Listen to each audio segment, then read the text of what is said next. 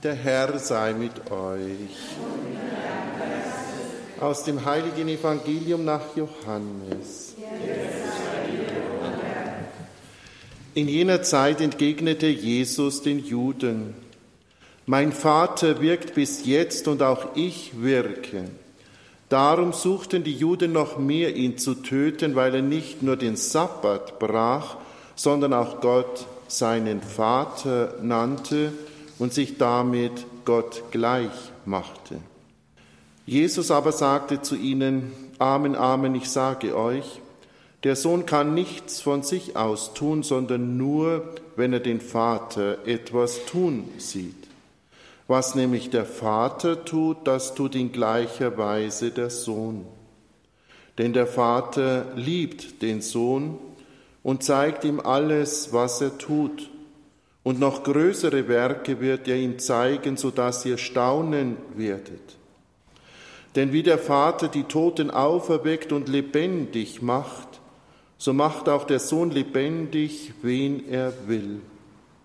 Auch richtet der Vater niemanden, sondern er hat das Gericht ganz dem Sohn übertragen, damit alle den Sohn ehren, wie sie den Vater ehren. Wer den Sohn nicht ehrt, ehrt auch den Vater nicht, der ihn gesandt hat. Amen, Amen, das sage ich euch. Wer mein Wort hört und dem glaubt, der mich gesandt hat, der hat das ewige Leben. Er kommt nicht ins Gericht, sondern ist aus dem Tod ins Leben hinübergegangen. Amen, Amen, das sage ich euch. Die Stunde kommt und sie ist schon da, in der die Toten die Stimme des Sohnes Gottes hören werden und alle, die sie hören, werden leben. Denn wie der Vater das Leben in sich hat, so hat er auch dem Sohn gegeben, das Leben in sich zu haben, und er hat ihm Vollmacht gegeben, Gericht zu halten, weil er der Menschensohn ist. Wundert euch nicht darüber, die Stunde kommt, in der alle, die in den Gräbern sind, seine Stimme hören und herauskommen werden. Die das Gute getan haben, werden zum Leben auferstehen. Die das Böse getan haben, werden zum Gericht auferstehen. Von mir selbst aus kann ich nichts tun. Ich richte, wie ich es vom Vater höre und mein Gericht ist gerecht, weil ich nicht meinen Willen suche, sondern den Willen dessen, der mich gesandt hat. Evangelium unseres Herrn Jesus Christus. Verehrte liebe Schwestern und Brüder hier in der Gnadenkapelle in Aldötting, werte Mitfeiernde an den Radiogeräten bei Radio Horre. In der Verkündigung und im Leben Jesu, da können wir Aussagen einer sogenannten präsentischen Eschatologie von denen einer sogenannten futurischen Eschatologie unterscheiden. Was ist mit diesen theologischen Aussagen gemeint? Zunächst, die Eschatologie ist die Rede von den letzten Dingen. Es ist die Rede vom Sterben, vom Gericht und von der Auferstehung. In der futurischen Eschatologie finden wir Aussagen Jesu, die all diese Dinge, das Gericht und das Leben in die Zukunft, auf den Tag des Gerichtes bei seiner Wiederkunft am Ende der Welt verlegen.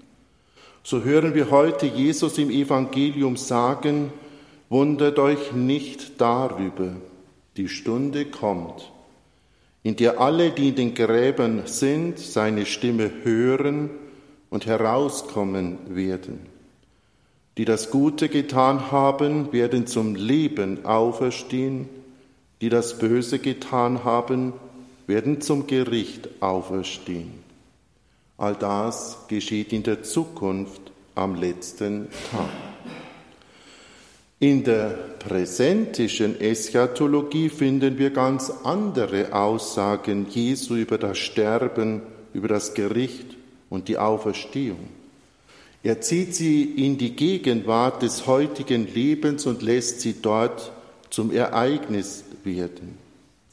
So hören wir Jesus heute im Evangelium sagen, Amen, Amen, das sage ich euch, wer mein Wort hört und dem glaubt, der mich gesandt hat, der hat schon das ewige Leben. Er kommt nicht ins Gericht, sondern ist bereits aus dem Tod ins Leben hinübergegangen. All das ist jetzt schon geschehen. Angesichts dieser Aussagen Jesu fragen wir, wie passt das alles zusammen? Wie können wir diese Spannung aushalten und verstehen? In der Tat, wir müssen diese Spannung als einen Bogen deuten. Einen Bogen, der die Gegenwart mit der Zukunft miteinander in Verbindung bringt. Denn bereits heute in der Gegenwart entscheidet sich unsere Zukunft. Das ist der Sinn dieses Spannungsbogens. Er verbindet das konkrete Leben im Heute mit dem Leben nach dem Tod. Beide Stadien des Lebens sind unzertrennlich miteinander verbunden und haben ihre Wechselwirkungen und gehören deswegen unzertrennlich zusammen. So wird derjenige, der an Jesus Christus als den Heiland und Erlöser glaubt, jetzt schon in der Welt heil und erlöst seinen Aufgaben, seiner Berufung und Erwählung nachkommen, wenn auch, wie Paulus sagt, unter so mancherlei Bedrängnisse. Wer aber nicht an Jesus Christus glaubt, der lebt jetzt schon in dieser Welt unerlöst und ist leichter den Versuchungen des Todes erlegen, als hoffnungsfroh auf die Herrlichkeit des Himmels ausgerichtet. Letztlich, Schwestern und Brüder, sagt uns Jesus im heutigen Evangelium daher, nimm deinen Alltag ernst. Nimm dein Leben und das Heute ernst. Denn wie du in dieser Welt heute lebst und glaubst, das entscheidet über deine Zukunft. Und wer glaubt, der hat Zukunft. Und zwar weit über den Tod hinaus. Jesus zieht gleichsam die eigentliche Grenze des Gerichtes auf das Heute des Lebens herein. Und am Ende der Tage bei der Wiederkunft des Herrn wird alles nur offenbar werden, was sich heute schon in meinem konkreten Leben ereignet und zugetragen hat. Die geistliche Tradition unseres Glaubens hat daher immer schon dazu geraten, nimm das heute so an, als sei es dein letzter